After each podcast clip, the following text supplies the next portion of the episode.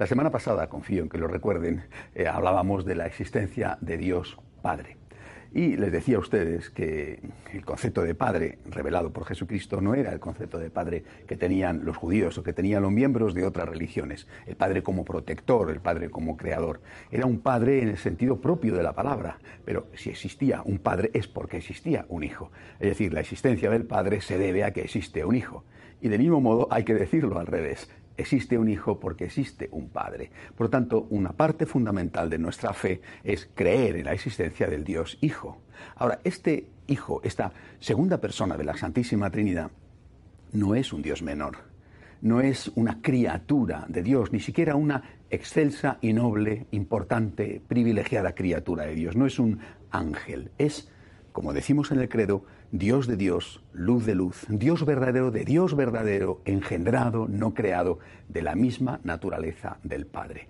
Sobre esto la iglesia primitiva debatió eh, muchísimo porque era consciente de que definir la naturaleza de Jesucristo, del Dios hecho hombre, del verbo encarnado, era, era fundamental para poder interpretarse a sí misma y para poder entender aquellas cosas que tenía que decir y que tenía que decirse así y que tenía que decir a los demás.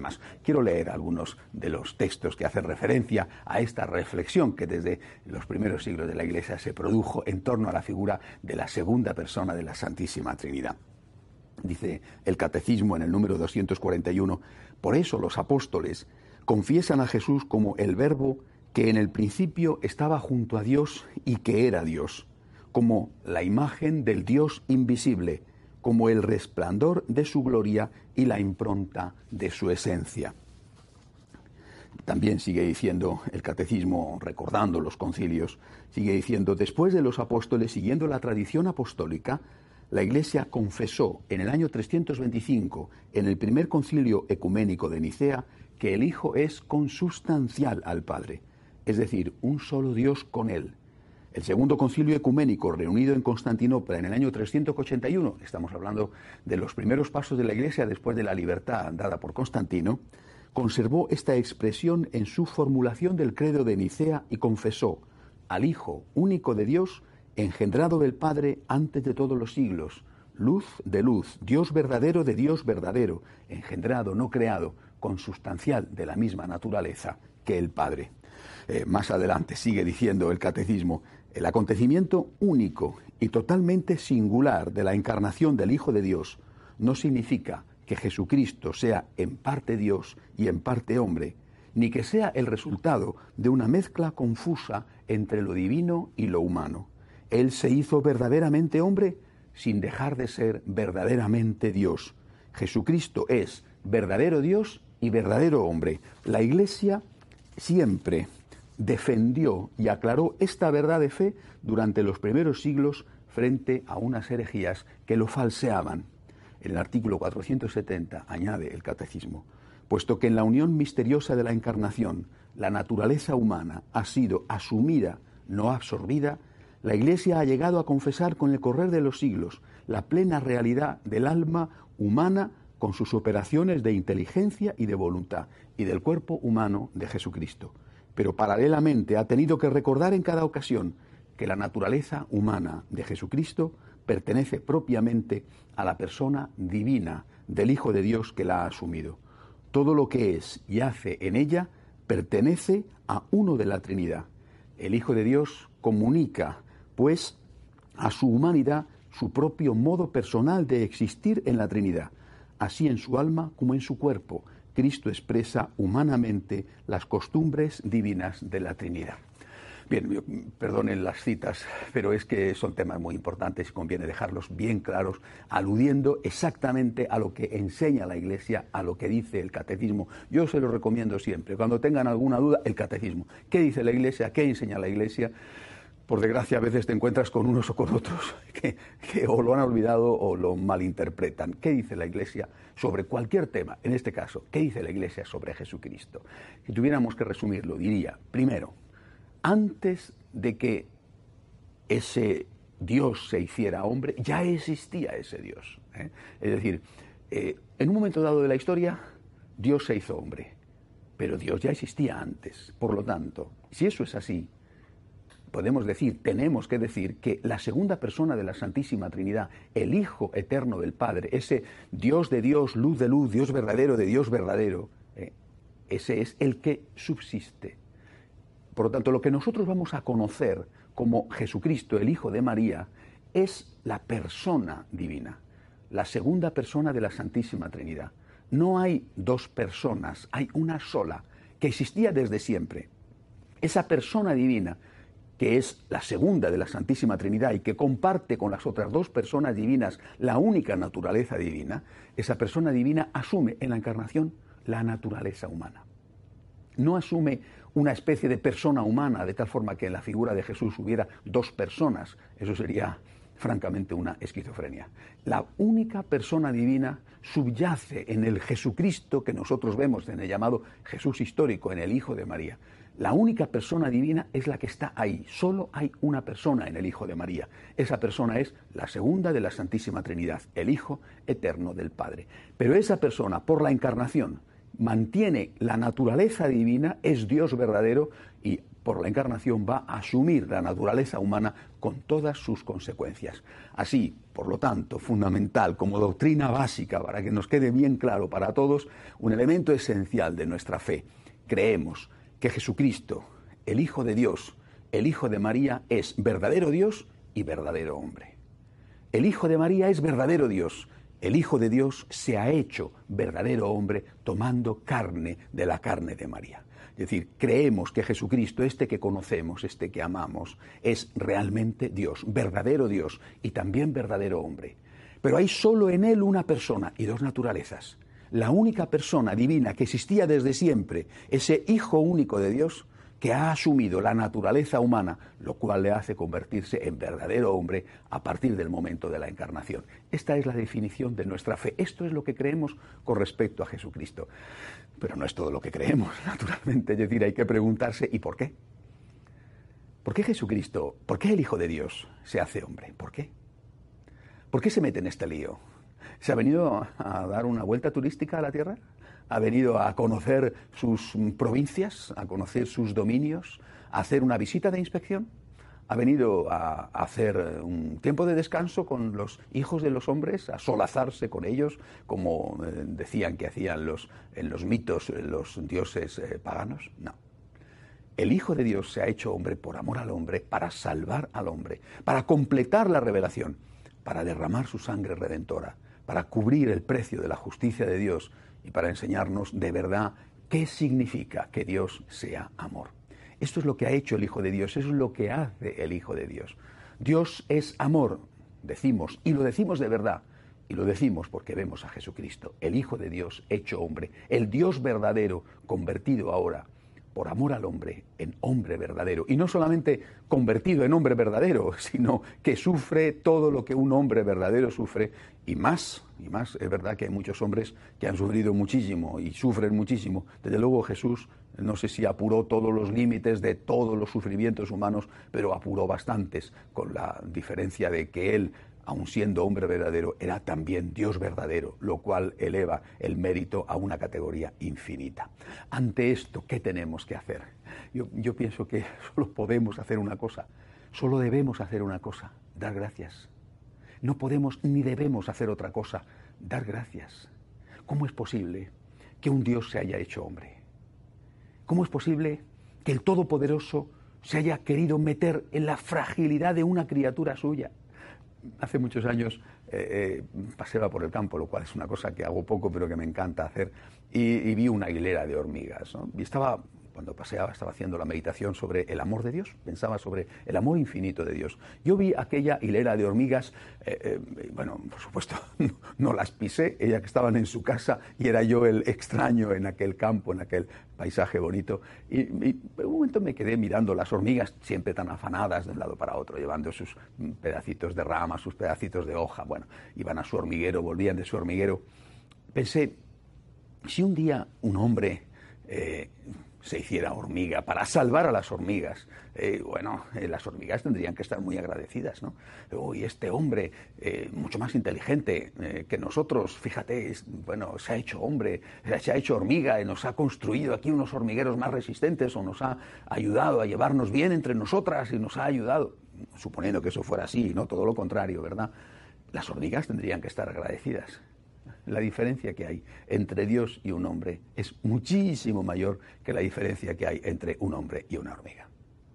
Como somos tan soberbios, como nos creemos tanto, como nos creemos el centro del universo y como nos hemos comido todos los frutos del árbol de la ciencia del bien y del mal y nos hemos emborrachado de soberbia, pues no nos damos cuenta de que no somos dioses y de que es extraordinario, impresionante, si no fuera porque es verdad, resultaría increíble que Dios se haya hecho hombre muchísimo más que un hombre se hubiera hecho hormiga, que Dios se haya hecho hombre por amor al hombre, que haya aceptado morir en una cruz, que haya aceptado derramar su sangre, que haya aguantado lo que ha aguantado y lo que sigue aguantando de nosotros.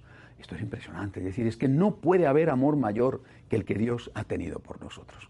Por eso, este amor reclama amor y no me canso de decirlo. Y, en realidad, cuando hice la fundación, cuando he hecho la fundación de los franciscanos de María, es simplemente por esto, para defender los derechos de Dios y para decir, el amor de Dios reclama tu amor. El amor de Dios reclama que tú caigas de rodillas ante Él diciéndole, gracias Señor, por amor tan grande, no lo merezco, lo necesito, pero no lo merezco. Gracias Señor por tu amor infinito. Y, quisiera terminar esta, esta reflexión sobre Jesús, una vez que he hablado desde el punto de vista teológico de, quién es Él y, quisiera dejar claro de verdad que estamos ante el Dios verdadero y el hombre verdadero, pero que lo que subyace es la única persona de la Santísima Trinidad, la segunda persona de la Santísima Trinidad, la única persona divina, y que esta persona toma la carne humana y se hace verdadero hombre. Una vez dicho esto, eh, quisiera hoy invitarles a que hicieran eh, una oración conmigo a Jesús. Es una oración que compuse hace tiempo y que es, el, método de oración que, enseño y que emplean los, franciscanos María. Es una oración muy sencilla y quisiera, les recomiendo que se la aprendan y que la hagan continuamente. Porque por lo menos a mí, a los míos, nos sirve muchísimo. Son algunos puntos, pero no es difícil de aprender. Primero, Jesús, me fío de ti. Les he hablado de que hay que fiarse del Padre. El Padre ese Padre creador, ese Padre bueno, merece confianza y que el hombre empieza el pecado original por la desconfianza, se deja seducir por la serpiente que le dice que Dios no es de fiar. Fíjate, si Dios no es de fiar, va a ser de fiar el hombre, ¿verdad? Pero el hombre se lo cree, se aleja de Dios y entonces está a merced del enemigo. Volvamos a esa confianza en el Dios Padre, volvamos a esa confianza en el Dios Hijo. Por eso Jesús, el Hijo de Dios, el Dios y hombre verdadero, la divina misericordia, reclama la confianza. Y eso hay que hacerlo siempre, en lo bueno, pero sobre todo en lo malo, claro, porque es en la confianza, en, los momentos de dificultad donde hay que mostrar la confianza. Empecemos nuestra oración a Jesús diciéndole lo que Él quiere que le digamos, lo que le dijo a Santa Faustina, lo que le dijo a Santa Margarita María. Digámosle, Sagrado Corazón, Divina Misericordia, Jesús, confío en ti repito, especialmente en los momentos de dificultad, en los momentos de oscuridad, en los momentos de duda, en los momentos en los cuales no entiendes el por qué te pasan las cosas, en ese momento, ponte delante de Dios, mírale a los ojos, mírale crucificado. ¿Tú crees que de verdad no puedes fiarte de Él? Eh, eso no significa que te vaya a sacar de los problemas y vas a seguir sin entender por qué determinados problemas, a veces tan horribles, por qué los permite, pero no puedes dudar de su amor. Jesús, me fío de ti. Y a continuación dile algo que Él está deseando escuchar. Tan deseando que yo creo que ha venido para eso. Bueno, ha venido para salvarnos, pero ha venido para que nosotros en un momento dado le digamos, Jesús, te quiero. Te quiero. Y hay que decírselo. Y además yo invito a, la gente a que se lo diga también entre ellos. ¿no? Eh, es, muy importante decirle a otra persona, a un amigo, a la esposa, al marido, decirle, te quiero, te quiero. Y hay que decirle quizá también, además de te quiero, por ejemplo, te admiro, pero te quiero, ¿sabes? Te quiero, no estás solo. En Italia tienen una forma de decirlo eh, muy bonita, ¿no? Dicen, te voglio bene, te quiero bien, te quiero. Jesús, yo te quiero. Eh, y se nos cae la cara de vergüenza, por lo menos a mí, a lo mejor ustedes que son más buenos que yo no se les cae la cara de vergüenza, a mí sí. Porque cuando le digo te quiero me da vergüenza. Pero ¿cómo puedo decirle te quiero si luego no te quiero de verdad? Pues digámosle como San Agustín decía, decir, desear amar ya es amar. Bueno, pues, pues desear querer ya es querer. Jesús, te quiero, te quiero querer. Soy consciente de que te mereces que te quiera, te quiero querer. Ayúdame a quererte más. Jesús, te quiero. Y eso significa que aunque hay otros afectos en mi vida, tú eres el primero. Eres el afecto más importante que hay en mi corazón. Dios no tiene celos de que tú quieras a otros. No tiene celos de que el papá quiera a sus hijos o de que el esposo a su esposa, la esposa a su marido. No tiene celos de que quieras a tu patria, no tiene celos de que quieras tu trabajo. No tiene celos. Dios no es un Dios celoso. Lo que quiere es ser el primero. Tiene derecho a ser el primero porque es Dios. Pero es que además gracias a que Él es el primero, si Él es el primero, el resto de los afectos ocupan su lugar. Eh, ¿Cuántas veces te encuentras con personas que dicen, yo daría la vida por mis hijos? Y para mí los hijos son lo más importante en mi vida. Y a lo mejor hasta se lo creen, pero resulta que después eh, eh, se divorcian, por ejemplo, y, y, bueno, a veces no es culpa suya, ¿verdad? Se lo han dado el plato servido, ¿no? Pero en otros casos sí, por infidelidad. A veces se divorcian y después, ¿qué sucede con sus hijos? Pues que se encuentran en unas condiciones, bueno, no siempre, pero sí en muchas ocasiones, en unas condiciones muy penosas. O sea, si tú quieres tanto a tus hijos, y depende de ti, ¿verdad? O si no depende de ti es otra cuestión, pero si tú quieres tanto a tus hijos, ¿por qué no te sacrificas por tus hijos? Es decir, cuando, cuando Dios está en el primer lugar, eh, el resto está colocado en su sitio. Y cuando no está en el primer lugar, al final las otras cosas ocupan el lugar de Dios. Y ocupando el lugar de Dios, por ejemplo, en el orden de los afectos, todo se desordena. Y más pronto, más tarde, evidentemente, se pagan las consecuencias. En tercer lugar, le decimos a Jesús, te adoro. Te quiero significa que eres el primero en mi corazón, pero te adoro significa que eres el primero en mi orden de valores. Yo no adoro a nadie más que a Dios. He hablado ya de esto en uno de los programas precedentes, citando a un escritor español, eh, Jiménez Lozano, eh, que decía, el, el estricto monoteísmo de nuestra fe nos impide adorar a otros dioses. No podemos doblar la rodilla ante los poderes del mundo. No podemos adorar el dinero. Y muchos lo adoran, el becerro de oro. ¿eh? Y al dinero dedican alma, vida y corazón. Y sacrifican la familia, la salud, sacrifican la vida eterna. Eh, yo le digo a Dios, solo ante ti doblo mi rodilla, solo tú eres Dios para mí. Pero no solamente adoran el dinero, por ejemplo, adoran el poder, el placer. Eh, bueno, gente que adora a veces otras cosas, ¿no? Hay gente que adora el fútbol, por ejemplo, gente que adora determinados eh, caprichos. Yo adoro solo a Dios. Y este punto es especialmente importante dejarlo claro en un contexto en el cual no pocos católicos están adorando, aunque no se den cuenta de ello, ¿verdad? Por ejemplo, a los partidos políticos.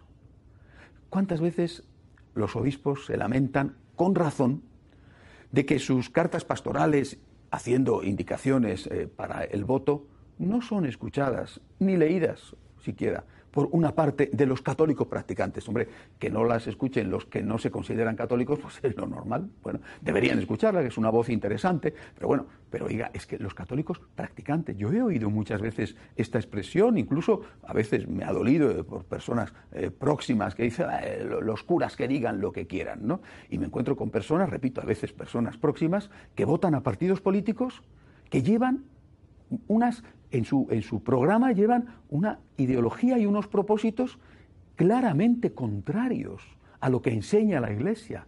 Da lo mismo, da igual. El Papa que diga lo que quiera, los obispos que digan lo que quieran. Para mí es más importante tal o cual político. No voy a decir nombres porque además este es un programa internacional y seguramente que muchos pueden poner los nombres de sus respectivos eh, gobernantes, ¿verdad? Pero esta es una realidad y, la constatamos con dolor todos los días. Pienso, por ejemplo, en mi patria, en España. Si los católicos practicantes hubieran hecho caso a la jerarquía de la Iglesia, que ha hablado en repetidas ocasiones, determinadas leyes no se habrían aprobado y no se habrían aprobado y no habrían servido de modelo a leyes parecidas que se han aprobado en países de Latinoamérica. Esto es una realidad. Pero como esos católicos practicantes eh, han decidido que mm, eh, la Iglesia diga lo que quiera, no se dan cuenta de que han colaborado gravemente con el mal y han adorado a un Dios que no es el Dios de Jesucristo. En la medida en que nosotros no ponemos a Dios en el primer lugar de la vida, en el primer lugar del interés de nuestras cosas y no solamente en el primer lugar del interés de nuestros afectos, en esa medida las cosas quedan completamente desordenadas y a veces, muchas veces además, las consecuencias son muy graves. Por eso, te adoro significa que aunque tenga tal o cual simpatía política, primero, para mí es Dios. Y primero, para mí, son las enseñanzas de la Iglesia. Y si la Iglesia dice no se puede votar a un partido que está promoviendo el aborto o que está promoviendo tal o cual ley contra la familia o que está privándole a los padres del derecho a educar a sus hijos, pues podré tener una cierta simpatía y a lo mejor no voy a votar a ningún otro porque este tiene este problema y el otro tiene otro. Bueno, pues eso ya será legítimo, pero no puedo votar a un partido que después tiene como consecuencia de su ejercicio del gobierno mm, leyes que son inicuas y que son dañinas y que crean incluso la muerte de un montón de seres inocentes. qué grave responsabilidad la de los católicos cuando cuando votan a ese tipo de partidos. Por eso, cuando yo digo, le digo a Dios que le adoro, significa que Él es lo primero en mi vida. Cuando le digo que le quiero, significa que es lo primero en mi corazón. Y cuando le digo que le adoro, significa que es lo primero en mi vida. Por encima del dinero, por encima del poder, por encima del sexo, por encima de la ambición y por encima también de los partidos políticos. Primero Dios. Tengo mis simpatías, muy bien, pero si esas simpatías chocan contra lo que enseña Dios a través de la Iglesia, primero Dios y primero las enseñanzas de la Iglesia.